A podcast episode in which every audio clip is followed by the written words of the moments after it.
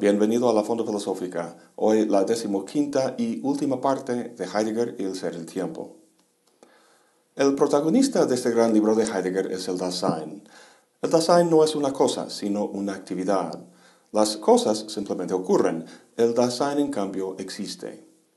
Heidegger ha analizado la forma de este existir en términos de la estructura del cuidado, su condición de arrojado, de proyectar posibilidades y de la caída.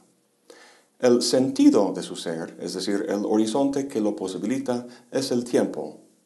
La temporalidad es el suelo ontológico de la existencia del Dasein. Eso, en pocas palabras, es el argumento del ser el tiempo. A lo largo del libro hemos visto que de los tres registros temporales, el pasado, el presente y el futuro, Heidegger ha puesto el acento en el futuro, en la proyección de posibilidades como la marca más distintiva de la existencia del Dasein. Al final del libro vuelve al pasado a resaltar el aspecto histórico de su ser. La historicidad va a ser la respuesta a un problema, el cual podemos ilustrar al recordar el intento de David Hume de encontrar en su experiencia el yo. En un célebre pasaje va buscando entre el flujo de sus sensaciones, recuerdos, pensamientos y sentimientos algo que pudiera llamarse un yo, ese sujeto del que los filósofos hablan, pero que ninguno ha señalado con el dedo. Pues Hume no lo encuentra y concluye que ningún yo permanente subyace la experiencia. Para muchos esta es una idea inquietante. Tiene que haber algo que unifique las diversas experiencias de la vida entre la cuna y la tumba. Descartes postuló el yo como una sustancia, el res cogitans. Kant criticó eso y postuló en su lugar un sujeto formal, la famosa unidad trascendental de la percepción. ¿Qué dice Heidegger? Comenta que en todo el análisis de la muerte del Dasein hacia el futuro, no hemos considerado el comienzo, el nacimiento del Dasein, y más que eso, el tramo de vida que se extiende entre los dos.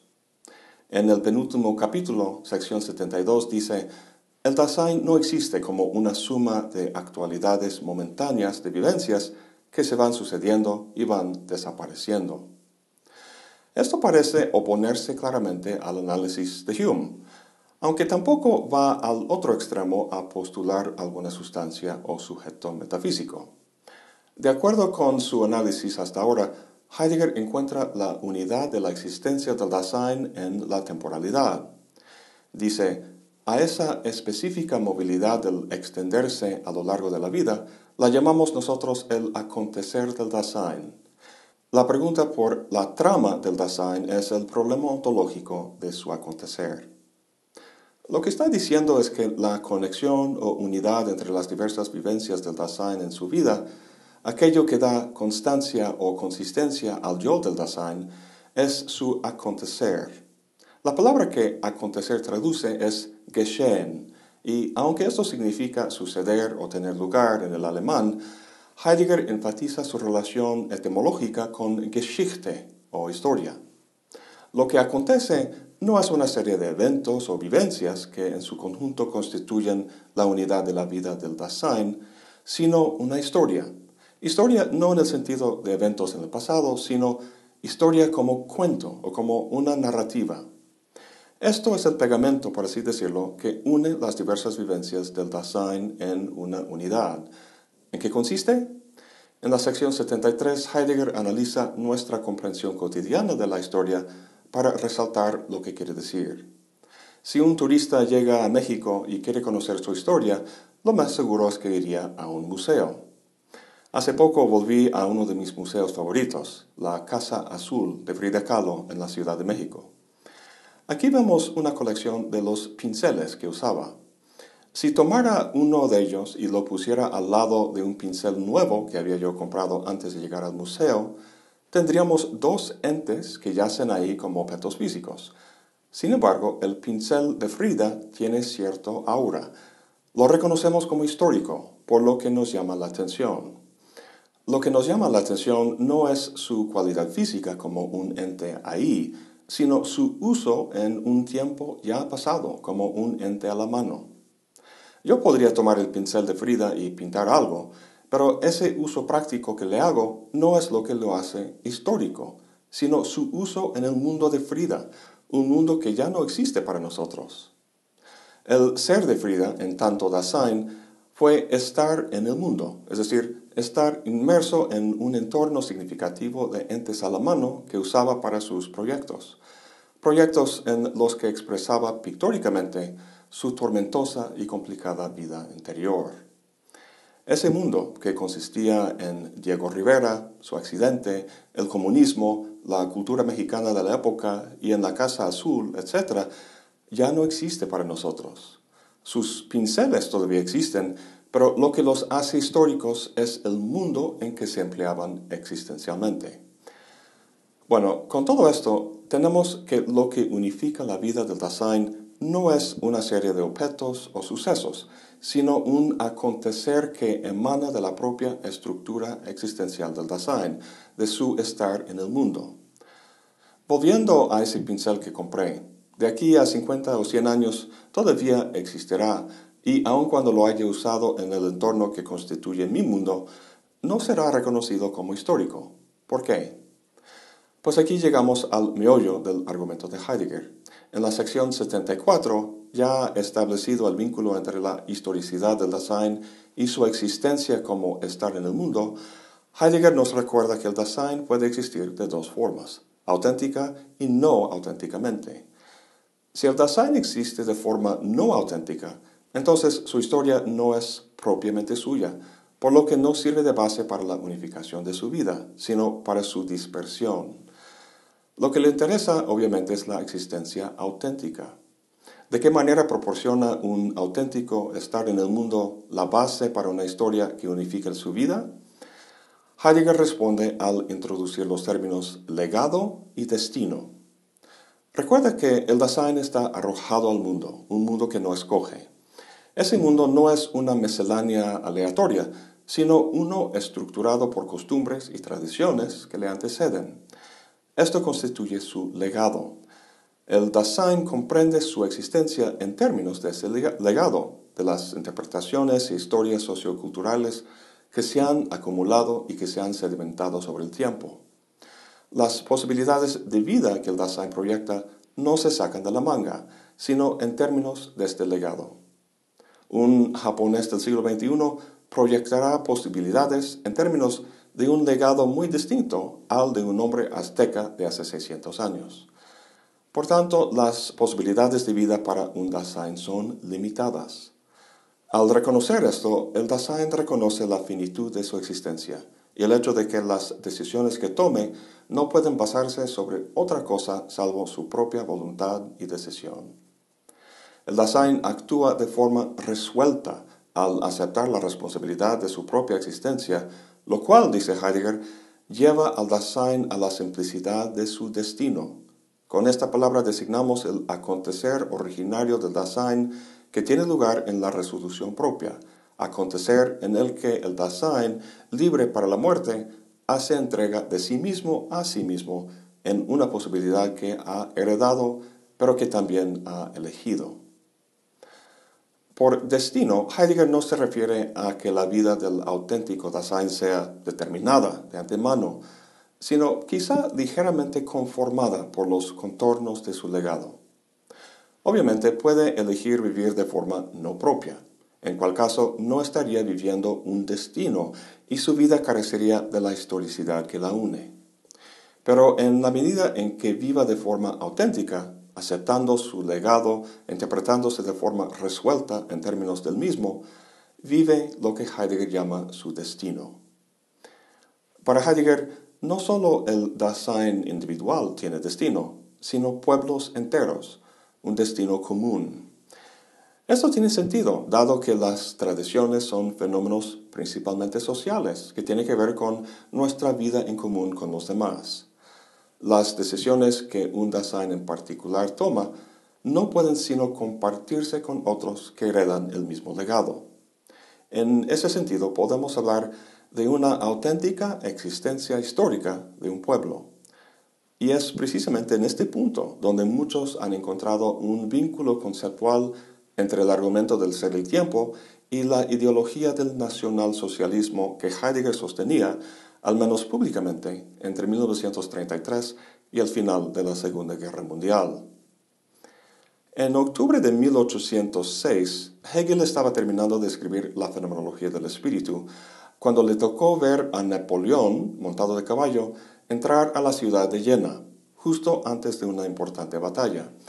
En una carta a un amigo escribió lo siguiente, He visto al emperador, este alma del mundo, saliendo de la ciudad en tareas de reconocimiento.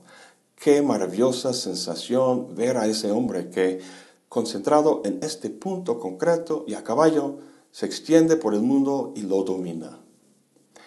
Hegel no pudo evitar sentirse aplastado por el peso histórico de la figura de Napoleón.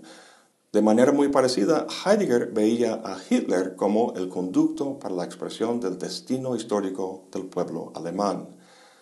En su discurso rectoral de 1933 dice, Nadie nos preguntará por nuestro agrado cuando falle la fuerza espiritual del occidente y crujan sus junturas, cuando se derrumbe la caduca pseudo-civilización y arrastre en confusión todas las fuerzas y las suma en la locura. Que ello suceda o no suceda solo dependerá de si nosotros nos querremos siempre como pueblo histórico espiritual o de si no nos querremos como tal. Pero nosotros queremos que nuestro pueblo cumpla su misión espiritual. La lógica de esta ideología es la lógica del juego de suma cero, donde el triunfo de un lado implica la pérdida del otro.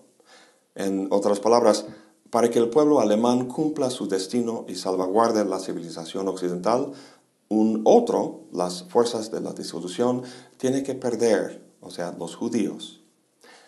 Está más que claro que Heidegger compartía la ideología nazi, pero la pregunta es si esta ideología puede derivarse como consecuencia de los argumentos de su pensamiento, específicamente de lo que dice en El ser y el tiempo. Si aceptas las ideas de este libro, ¿vas a acabar siendo nazi? En mi opinión, no. ¿Por qué? Pues recuerda que la historia no es una colección de hechos, sino un mundo en el que los hechos cobran sentido. Si fuera posible distinguir totalmente entre el mundo del pueblo alemán y el de los judíos, quizá el ser el tiempo conduciría a la ideología nazi. Pero no creo que se pueda hacer. Iniciamos nuestro análisis del libro hablando del existenciario básico de estar en el mundo y empleamos la palabra mundo para referirse a diferentes esferas, como el mundo de la carpintería o el mundo del arte. En lo sucesivo sigo el análisis de Michael Gelvin, que me parece muy atinado. Dice que en este sentido hay muchos mundos, porque hay muchas esferas en las que ciertas actividades y acciones tienen sentido debido al interés o tarea particular que la esfera identifica. Esta manera de hablar puede aplicarse incluso a épocas históricas, como el mundo de los isabelinos, con esto queremos decir que hay cierta manera de hacer las cosas, ciertas creencias y actitudes compartidas que eran dominantes durante el reino de la reina Elizabeth. Muchos de los valores que sostenían los hombres de esa época son diferentes de los nuestros hoy en día, por lo que parece legítimo contrastar su mundo con el nuestro. Sin embargo, por fuertes que sean esas diferencias, eso no quiere decir que todos los principios eran distintos, ni que los juicios absolutos de la lógica, la matemática y de la moral eran diferentes. Prueba de ello es el hecho de que los amantes del siglo XXI se identifican plenamente con la historia de Romeo y Julieta. Lo extraño es que Heidegger ocupa casi todo el libro hablando de lo que todo Dasein, sea de Alemania o Kenia, de Israel o Japón, tiene en común, para luego llegar al final a erigir arbitrarias divisiones que muy razonablemente pueden interpretarse como justificando una deplorable ideología como la de los nazis. Una de las escenas más famosas del cine, y de hecho uno de los cortes más famosos, es en 2001, A Space Odyssey, de Stanley Kubrick, la película empieza con un tribu de monos que ha sido desalojado de su territorio por otro tribu. Encuentran de repente un misterioso monolito que de alguna forma les enseña cómo usar un hueso como un arma. En un momento de frenesí, el alfa macho arroja el hueso hacia arriba en el aire. Hay una toma del hueso subiendo y dando vueltas en el aire y luego, en un maravilloso corte, pasa a una escena de una nave espacial flotando en la misma posición y de la misma manera que el hueso. En el espacio de un instante, Kubrick ha comunicado millones de años de evolución entre la primera tecnología que se usa como un arma para la agresión hasta la pacífica navegación de una nave espacial en la serenidad del espacio. Menciono todo esto porque parece que Heidegger hace las cosas al revés. Su película, por así decirlo, empieza con la nave espacial, con la descripción del ser del Dasein y su capacidad de lograr una existencia auténtica a pesar del peso del Dasman y su habladuría y su ideología. Y luego hace un corte a tribus peleándose entre sí, me pregunto, ¿por qué no pudo ampliar su horizonte y descifrar la historia del hombre más allá de sus contingentes y mezquinas diferencias? Sin duda es posible. La mitología y la literatura del mundo está repleto de esa historia común. Lo irónico es que lo que Heidegger dice en otro escrito posterior sobre la tecnología ha sido adoptado como parte medular del movimiento de la ecología profunda. Hoy en día, con el cambio climático, entre muchas cosas más, amenazando un futuro medio desolado, hace mucha falta una visión del hombre que resalte lo que tenemos en común, en vez de sacar provecho del miedo para separarnos. A pesar de los prejuicios provincianos del hombre Martin Heidegger, ha legado a la humanidad una obra, en mi opinión, capaz de superarlos. Eso es todo por hoy. Gracias por acompañarme. Hasta la próxima y buen provecho.